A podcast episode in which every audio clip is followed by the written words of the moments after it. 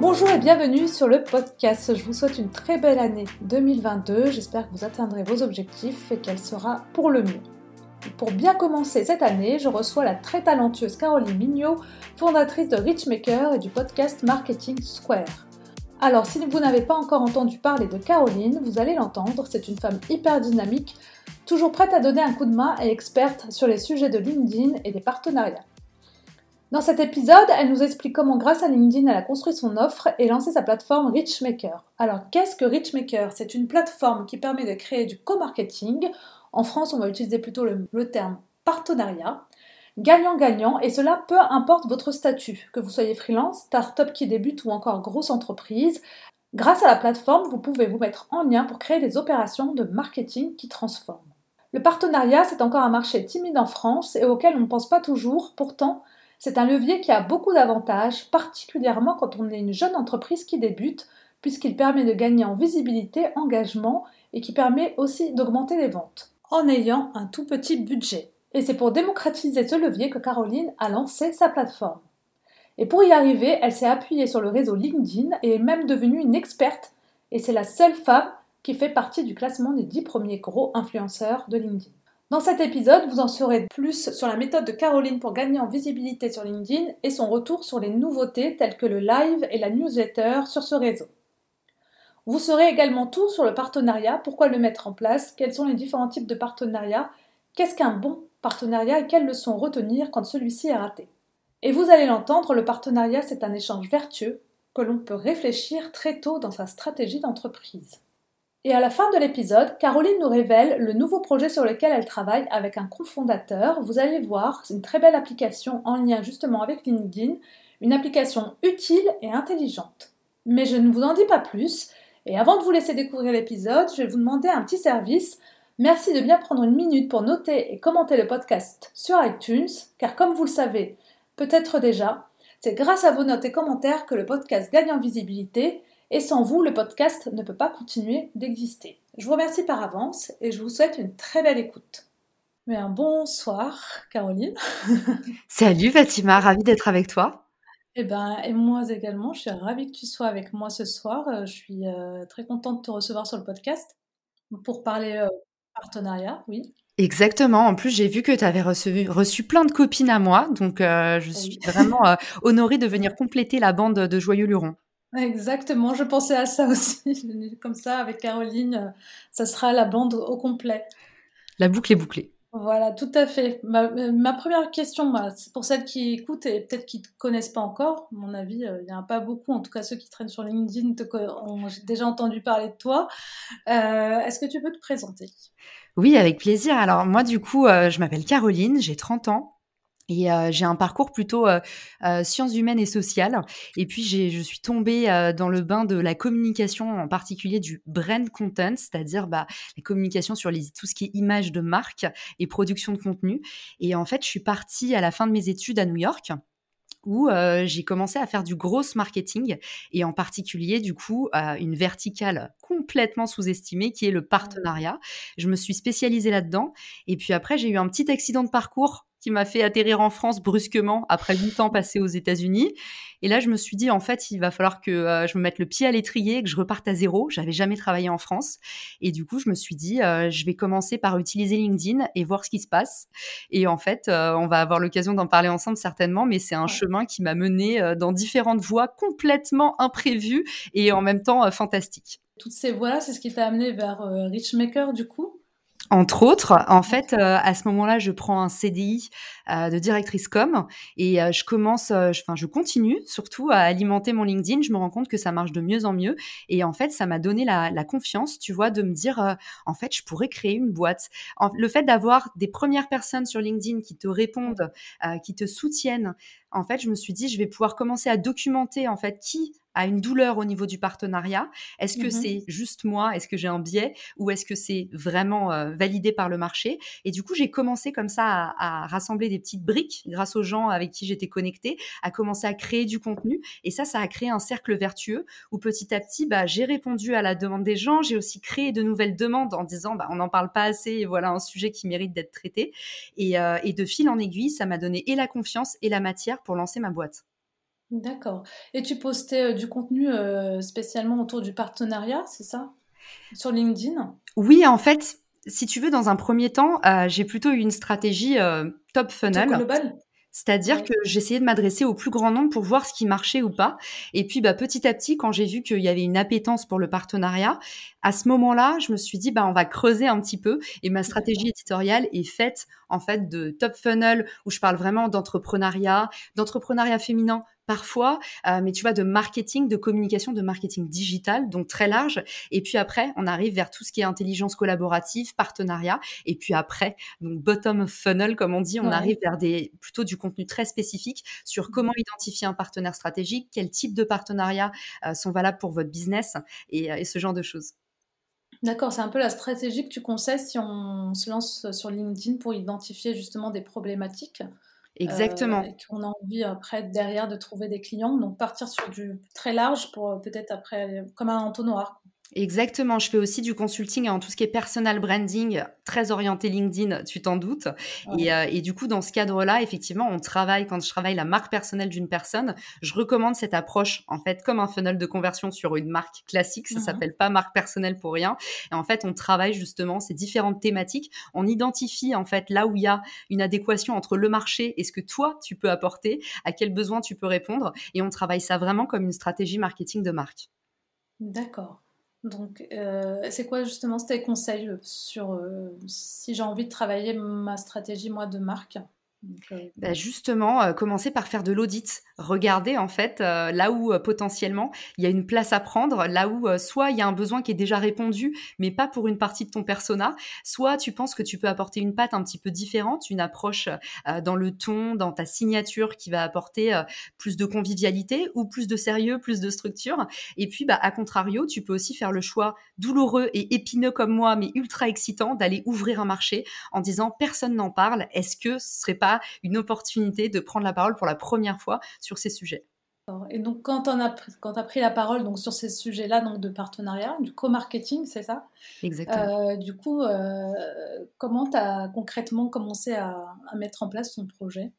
Alors, dans un premier temps, la partie audit, qui est une partie euh, qui paraît pas du tout sexy, ça fait peur à tout le monde. On se dit l'audit, c'est fastidieux, c'est du reporting. En fait, c'est le passage obligé si vous voulez être sûr de pas être votre seul client, ce qui est quand même l'angoisse de tout entrepreneur. c'est ça, ouais. Donc, en fait, il faut commencer par regarder à la fois là où il y a un trou dans la raquette en termes de thématique, et puis mmh. aussi bah, là où euh, on, on peut travailler son style pour s'améliorer et aller parler le fameux langage de ses clients. Et du coup, il y a toute une partie audit à la fois édito et stratégique. Ensuite, tu vas passer à la mise en application et la mise en application, c'est OK. J'ai compris la demande, comment est-ce que je vais la traduire pour mon marché? Et là, tu vas commencer à mettre en place bah, des supports de communication. Euh, donc, ça va être des supports pour les réseaux sociaux, ça va être ta landing page, ton site internet, ça va être ton discours commercial dans toute ta partie prospection, tout ce qui est cold email, tout ça, tes pop-ups sur ton site. Et, euh, et enfin, la dernière partie, ça va être recéter et monitorer tout ça. Et c'est là où intervient très fort l'approche grosse, l'approche performance marketing. C'est qu'en fait, on jette pas là comme ça des bouteilles à la mer, mais on est en rentré dans un système dans lequel on évolue en permanence avec la demande de nos clients. Et tu l'as lancé maintenant, ça fait combien de temps, Hitchmaker? Ça fait. Ça fait un peu plus d'un an. Ça fait un an et ça fait un an et un mois. Ah oui, d'accord. Donc, euh, tu fêtes l'anniversaire là d'un an. Et du coup, au, tout départ, justement, de Richmaker, est-ce que tu peux nous rappeler déjà Richmaker Donc, c'est une plateforme de co-marketing. Exactement. Partenariat. En fait, le, euh, comment Tu, nous, tu nous l'expliques, justement, co-marketing, la définition?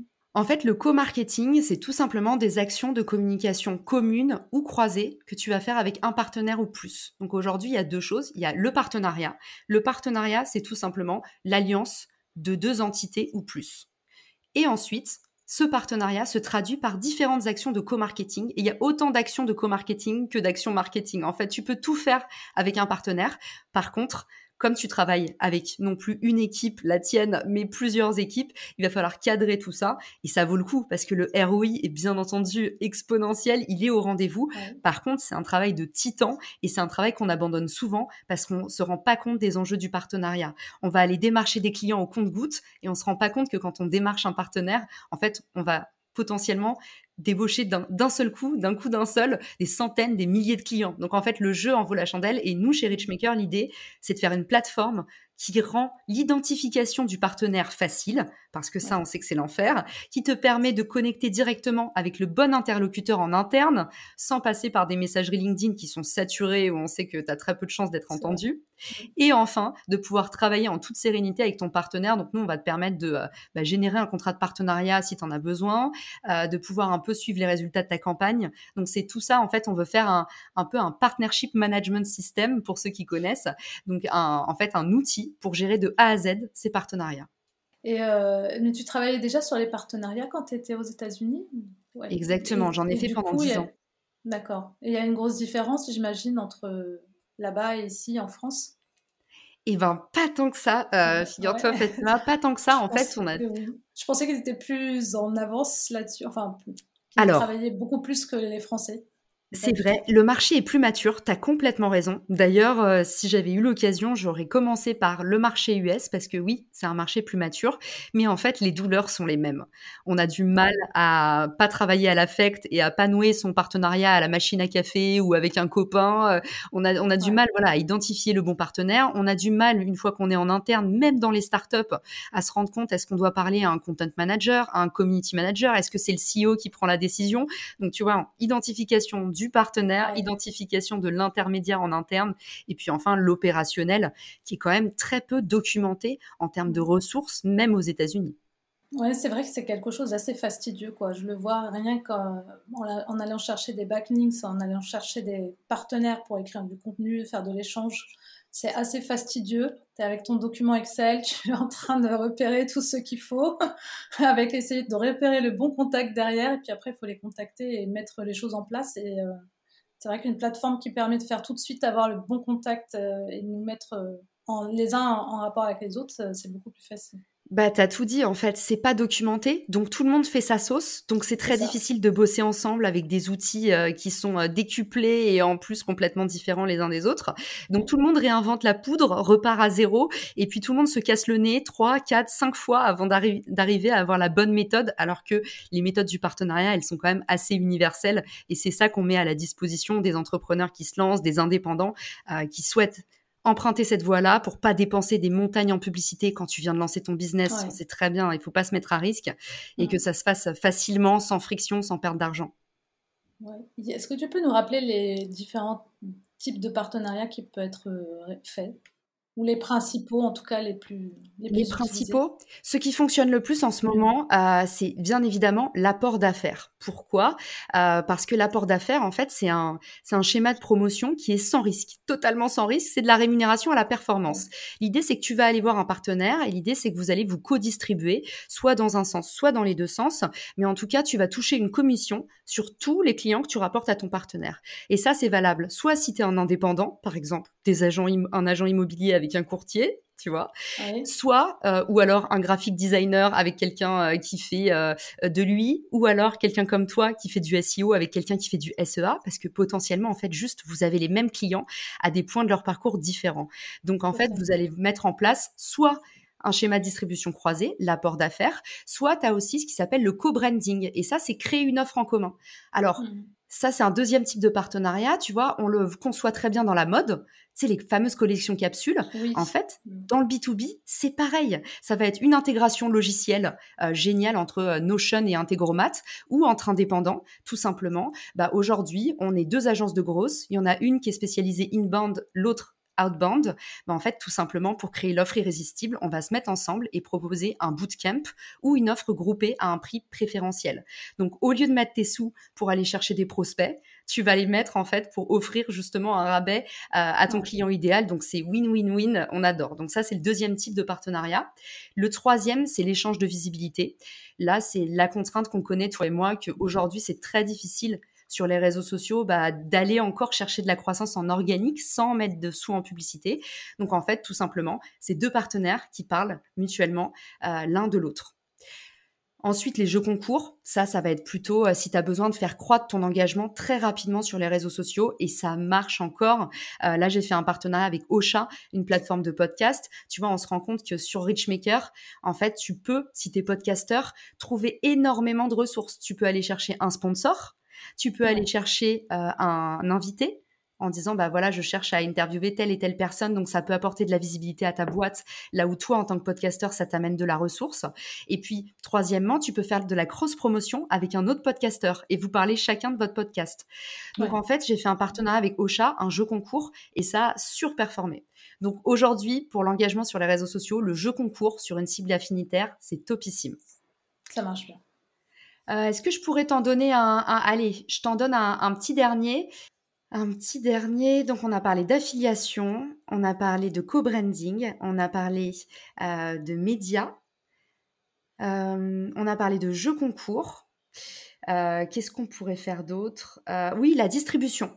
La distribution, par exemple, c'est aujourd'hui, je cherche, je cherche à être dans davantage de points de vente et à faire des actions de communication avec ce point de vente. Par exemple, la marque Respire arrive chez Decathlon. Decathlon n'est pas seulement un distributeur, il va mettre en avant la marque Respire. Donc tu peux aussi trouver un partenaire qui est distributeur, qui à la fois distribue ton produit et en fait vous vous mettez d'accord sur un plan média pour rayonner ensemble.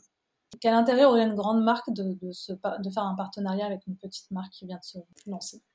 Alors, euh, déjà pour la partie co-marketing, euh, je t'enverrai le lien de ma vidéo YouTube qui traite les neuf actions de co-marketing. À chaque fois, je donne des exemples. Je pense que c'est pas mal parce qu'il y a aussi les programmes de fidélité, tout ça. Comme on est dimanche soir, euh, ça met un peu plus de temps à se mettre en place chez moi, mais du coup, je t'enverrai la, vidéo pour, pour tous ceux qui sont potentiellement restés sur leur faim. sur la partie Open Innovation, une startup et une grosse marque. En fait, l'avantage, c'est que la grosse marque, elle met du temps à se transformer. Elle met du temps à se transformer, elle a du mal à rafraîchir ses audiences, elle a du mal à aller parler à une audience de niche, parce qu'en fait, le problème de la grosse marque, c'est que comme elle balaye un très large spectre, bah forcément, euh, parfois aller chercher des audiences plus spécifiques, ça devient plus challengeant à partir d'une communication globale.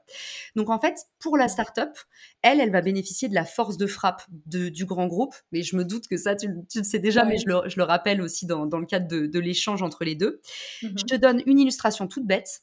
Euh, Richmaker, c'est une petite plateforme qui a un an, euh, qui a 1750 euh, utilisateurs à terme.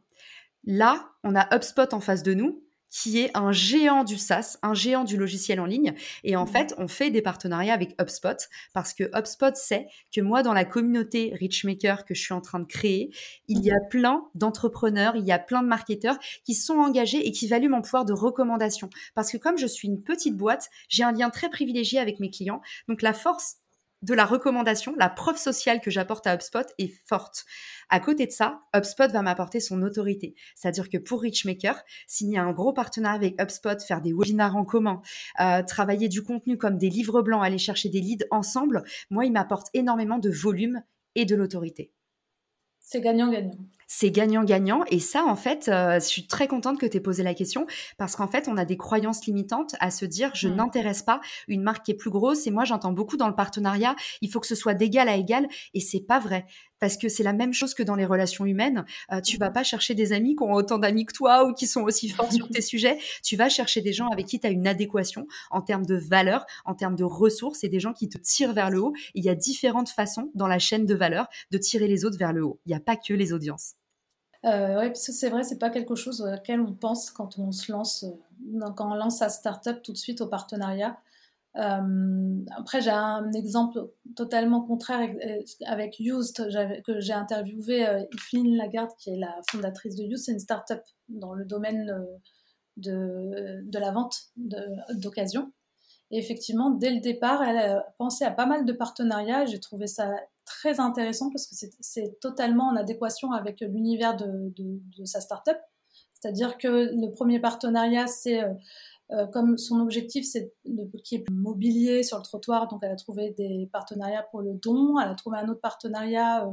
Euh, contrat d'affaires, comme tu disais, par exemple, pour la personne qui achète cette machine à laver en occasion, elle a un an avec un, une personne qui puisse ben, être là pour réparer s'il y a besoin. Euh, elle a fait d'autres partenariats, jeux concours, pareil, donc l'engagement a augmenté. Donc c'est vrai que du, quand elle m'en a parlé, j'ai pensé tout de suite à, à ça, à tout, enfin à Richmaker et à tout ce qui est partenariat. J'ai trouvé effectivement que même en, en partant de, de, zéro, en fait, tu peux très vite euh, créer des partenariats qui sont en adéquation avec ta marque. C'est marrant que tu en parles parce que je connais la fondatrice et on a justement échangé sur les partenariats ensemble. Donc, euh, très, ouais, ouais, je, ah vois, je vois très bien. Quand elle a lancé son app, euh, je crois que c'était il y a huit mois, quelque chose comme ça, je l'avais rencontrée, je crois, sur Clubhouse. D'accord. Ça montre qu'on peut euh, vraiment monter des partenariats dès le départ, quoi. Bien sûr. Euh, et d'ailleurs, euh, tu vois, typiquement, moi, sur Richmaker, j'ai même beaucoup d'entrepreneurs ou d'indépendants qui se lancent et qui utilisent la plateforme pour aller chercher leurs premiers clients. Typiquement, tu as du mal à trouver des bêta-testeurs.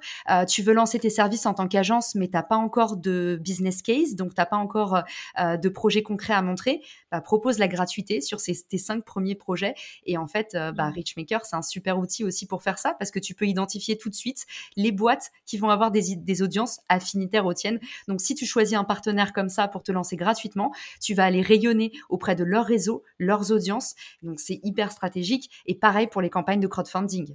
Si demain tu proposes dans le cadre de ta campagne un bundle avec une autre marque qui se lance ou qui est un petit peu plus établie ou même un grand groupe, ben c'est une super force de frappe pour ta campagne au moment où tu as besoin d'avoir de la visibilité sur Ulule ou KissKissBankBank. Bank. Donc il n'y a pas il y a pas de meilleur moment pour euh, se lancer dans le partenariat que quand tu es obligé en fait de faire du ROI. Et quand tu te lances, tu as pas de sous à mettre dans la publicité. Il faut que tu fasses le minimum d'investissement et que tu ailles prouver ton marché très vite. Donc, le mmh. partenariat, ça coche toutes les cases. Tu crées ton réseau, tu vas chercher des clients et en plus, c'est ultra héroïste parce qu'au final, tu investis pas beaucoup par rapport à ce que tu pourrais avoir en pub. En pub, ouais, sur Facebook ou autre. Exactement, ça coûte assez cher. Il y a des règles à avoir quand on fait, pour faire un bon partenariat. Ah oui, il y en a plein. Euh, il y a vraiment euh, dans la Richmaker Academy sur le site, j'ai retracé. Il y a, beaucoup, euh, il y a une vraie méthode en fait pour créer créer son partenariat et puis surtout, il faut que ce soit vraiment normé. Moi, j'insiste toujours là-dessus. Un contrat, même s'il n'y a pas de juriste, il faut absolument contractualiser. En fait, le problème, c'est qu'aujourd'hui, il y a encore beaucoup d'échanges à l'oral et que ça, quand il y a 15 personnes dans la boucle, tu peux pas te permettre de le faire. Donc ça, c'est un gros écueil. Donc vraiment, mon conseil, c'est dès le début du projet, contractualiser, même si c'est pas sexy, même si c'est un document Word, il n'y a pas besoin d'un juriste. Mais tu vois, sur Richmaker, nous, tout de suite, dès la messagerie, quand tu échanges avec ton partenaire, on dit voilà, on vous a auto-généré un petit contrat de partenariat sur telle ou telle discipline. Et comme ça, on sait, voilà ce que je mets dans la balance, voilà à quel moment je vais communiquer, ce que j'apporte dans le partenariat. C'est hyper important pour faire en sorte que l'opérationnel soit posé sur les bons jalons. Ensuite, mmh. il va falloir que tu coordonnes les différents intermédiaires du projet et que ce soit hyper clair et hyper fluide de qui est responsable de quoi. Donc le mieux, c'est qu'il y ait toujours au maximum 5 personnes qui soient sur le partenariat. C'est les conseils d'Elon Musk. Il faut que tu nourrisses ta, ton équipe avec euh, une pizza. C'est un petit peu la même chose. Il faut éviter de créer des boucles avec 30 personnes, 15 personnes. Il faut vraiment mieux avoir 5 chef de projet et que ce soit très clair en fait euh, de qui va découler sur quoi et qui reporte de quoi. Et mmh. puis enfin, je viens de spoiler un peu, le reporting. L'objectif que tu as défini en amont, avant même ton contrat de partenariat, il faut absolument que tu aies aussi défini les métriques à traquer. Et on ne traque pas toutes les métriques. Moi, souvent, je vois des entrepreneurs qui me disent, on traque euh, la visibilité, les impressions, euh, du coup, les ventes, la conversion. Non, vraiment, si vous voulez, surtout si vous êtes une petite boîte, ne partez pas dans les premier de partir dans tous les sens. C'est un objectif un résultat, la fameuse North Star métrique en grosse, c'est-à-dire votre étoile polaire. Euh, si vous voulez faire des ventes, il faut que vous traquiez les ventes. Si vous voulez faire de la notoriété, du volume, traquez les impressions. Mais voilà, restez focus sur un objectif. Et du coup, je finirai là-dessus. La dernière étape du partenariat, qui est bien souvent négligée, c'est le reporting. Et c'est obligatoire de faire le fameux REX, comme on dit en entreprise, le retour sur expérience. Aujourd'hui, on le néglige. Quand l'OP s'est bien passé, tout le monde est préoccupé par des bouchées de champagne. Et quand l'OP c'est mal pensé, c'est mal passé, on va mettre la tête sous le tapis et tout le monde fait l'autruche et du coup on n'en tire pas d'apprentissage. C'est hyper important, mettez-vous au bord de la table avec votre partenaire pendant une heure en disant est-ce qu'on repart ensemble? Si on repart pas ensemble, qu'est-ce qu'on a appris de ce partenariat pour potentiellement pas refaire les mêmes erreurs avec le prochain partenaire? Bien identifier en amont et euh, bien mettre tout ça par écrit. Mm. Justement, c'est quoi une bonne collaboration entre partenaires? Est-ce qu'il y a une recette qui fait que ça marche bien? Il n'y a pas de bonne ou de mauvaise, non, je plaisante. Si, il y a clairement des bonnes collaborations. Pour moi, une bonne collaboration, c'est que tu en as tiré un apprentissage. Donc, même si vous avez planté le partenariat dans le sens où euh, soit il y a un des deux partenaires qui n'a pas eu la valeur escomptée, ou les deux sont déçus parce qu'ils s'attendaient à mieux, en fait, et ça c'est très français, on est souvent déçu quand on n'atteint pas ses objectifs. Pour moi, c'est un leurre à partir du moment où tu as fait quelque chose, c'est déjà une victoire. Il faut considérer vraiment la courbe d'apprentissage et non pas toujours la destination. Donc moi, mon conseil, si vous voulez faire une bonne collab, c'est documenter. Documenter ce qui se passe. Tous les process que vous avez mis en place, ils sont certainement pas à jeter à la poubelle. Vous avez appris des choses sur votre audience, sur votre marché, sur votre partenaire, sur votre équipe même potentiellement. Parce que quand on confronte son équipe à celle des autres, il y a plein de choses très positives qui se mettent en place, du mécénat de compétences, de l'échange d'idées. Donc ça, c'est hyper important aussi. Et si vous arrivez à documenter tout le cycle de vie du partenariat, à en tirer un échange fructueux avec votre partenaire de qu'est-ce qu'on a, qu'est-ce qu'on a à en retirer concrètement, humainement, professionnellement, en termes de revenus, à partir de là, c'est une bonne collab.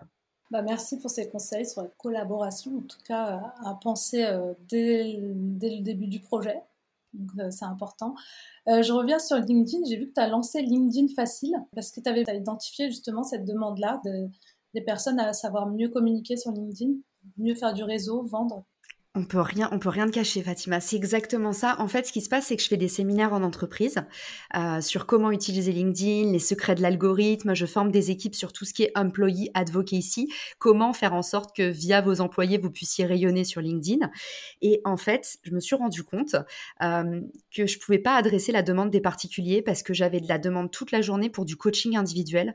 Et le problème, c'est que je peux pas faire rentrer du coaching individuel euh, dans mes journées. Et je me suis dit qu'en fait, j'allais mettre bah, toutes mes connaissances, euh, tout ce que je communique euh, aux entreprises et qui ont le luxe de pouvoir offrir ça à leurs salariés, bah, j'allais mettre ça à des prix très praticables, donc des prix particuliers, sans la lourdeur d'un CPF. Tu vois, c'est des formations de 39 à 299 euros. Et l'idée, c'est en fait pouvoir traiter toutes les demandes entrantes que j'ai entrantes que j'ai, sans devoir dire aux gens, bah, je peux juste te renvoyer euh, des petites réponses par écrit sur des choses euh, faciles à traiter. Euh, voilà, aujourd'hui, je me suis dit, il faut que je mette ça en place. Ça mettra un petit peu de temps. La première formation, elle sort dans deux semaines. C'est comment faire un live, parce qu'il y a vraiment, vraiment ce format. Il est boosté par l'algorithme, donc il y a un mmh. train à prendre. Et puis petit à petit, je pense que la plateforme sera complète avec une formation vente sur LinkedIn, la prospection autrement, la prospection efficace, et aussi tout ce qui est personal branding positionner sa marque personnelle, tout ça.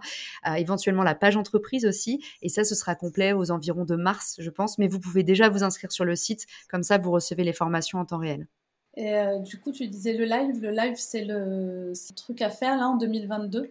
Exactement. Autant la vidéo native n'est pas boostée sur LinkedIn quand vous uploadez votre vidéo, autant euh, les lives ont une force de frappe en organique incroyable. Alors déjà maintenant, toutes les pages entreprises y ont accès. Ça, euh, peu de gens le savent encore. En plus, via la page entreprise, tu peux en profiter par... Euh, tu peux utiliser la force du formulaire qui te permet de récolter des leads pour tes lives en natif depuis LinkedIn, donc ça c'est génial. Ah, c'est génial ça. Exactement. Et puis bah autant auparavant, en fait tes lives, euh, seules les personnes présentes à l'événement étaient notifiées. Maintenant toutes les personnes qui sont sur LinkedIn pendant que tu actives ton live, qui sont dans ton réseau, reçoivent la notification. Donc en fait tu as la possibilité d'aller chercher des nouvelles personnes et d'aller davantage rayonner auprès de tes audiences.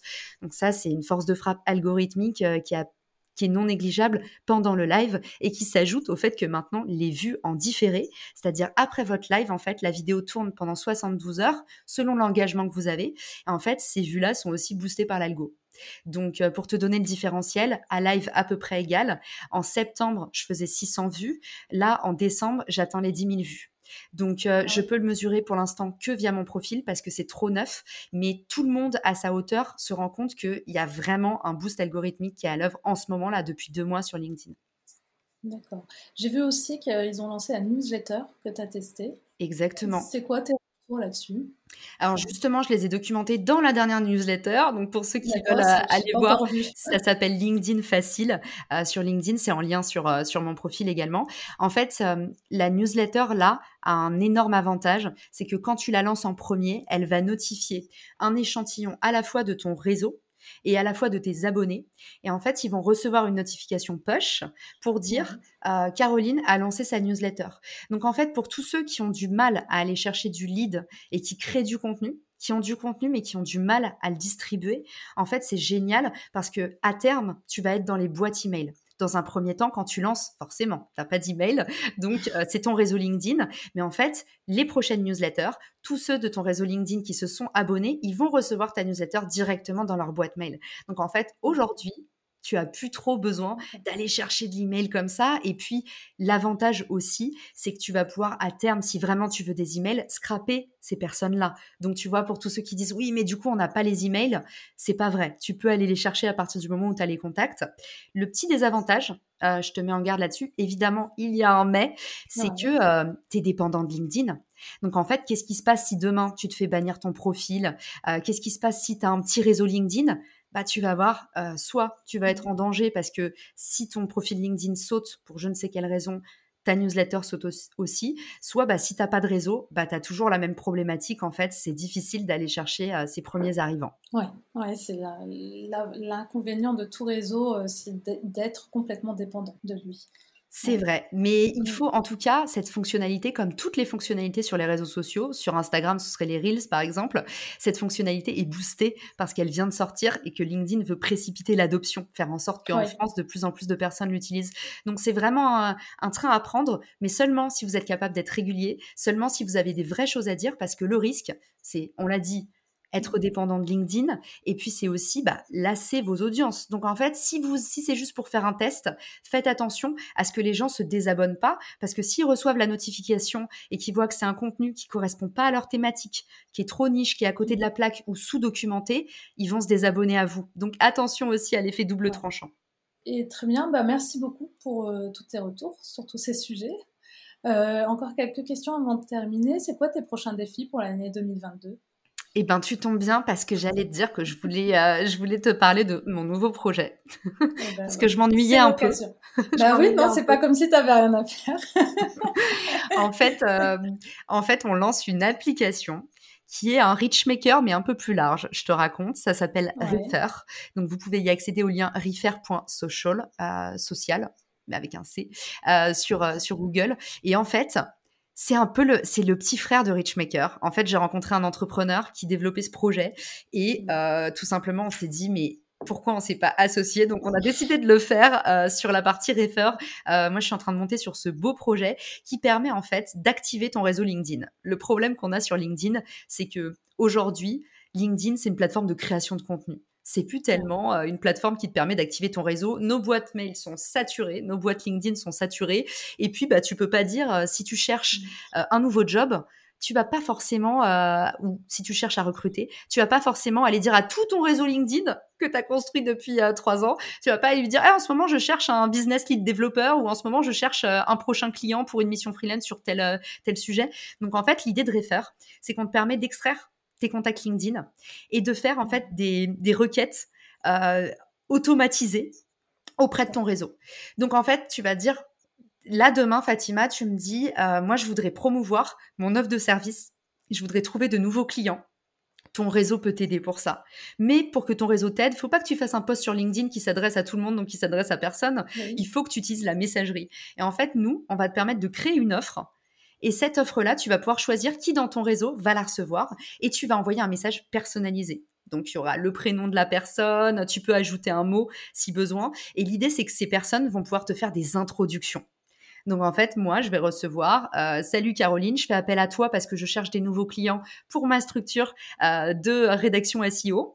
Est-ce que tu connais, est-ce que tu as des personnes à me présenter? Et je vais dire, bah, bien sûr, Fatima, euh, merci encore pour l'invitation dans ton podcast. Je suis ravie de te renvoyer la balle. Euh, je voudrais que tu discutes avec telle et telle, telle, copine. Et du coup, en un clic via l'application Refer, je peux te connecter à ces personnes. Et ça, potentiellement, moi, j'y crois beaucoup parce qu'aujourd'hui, on a des réseaux, on cultive nos réseaux, mais en fait, on s'en sert pas tellement. Oui, donc c'est vraiment faire profiter de son réseau à à toute personne qui aurait un besoin d'un coup de pouce en fait. C'est ça, et ça peut être pour de la vente, ça peut être pour du partenariat, pour de l'embauche, pour du recrutement, euh, pour du networking. Tu vois, des jeunes entrepreneurs qui se lancent et qui ont besoin de rencontrer des gens dans le secteur de la beauté cosmétique, bah, vont pouvoir aller demander aux gens de leur réseau qui ont du réseau, est-ce que tu peux me présenter des gens dans ce secteur-là? Et en fait, euh, bah, ça, moi j'y crois énormément. Pour moi, c'est Richmaker à grande échelle, et donc ça, c'est mon nouveau défi euh, pour l'année à venir. Et ça sort quand du coup? Alors, c'est déjà sorti en bêta. C'est déjà sorti, tu m'as déjà sorti en bêta privée, donc on peut y accéder via le site. La nouvelle version sort le 27 décembre et c'est une application qui sera gratuite. Donc euh, voilà, pour tous les indépendants qui se lancent, les entrepreneurs, euh, pour moi, c'est dans en barre. Euh, vraiment, ouais, ouais. Bah là, c'est une belle manière en fait bah, de faire grossir son réseau par par d'autres personnes, comme tu dis, au moins on n'est pas sur LinkedIn, on n'écrit pas un peu. On a l'impression parfois d'écrire à tout le monde et en même temps à personne. C'est ça.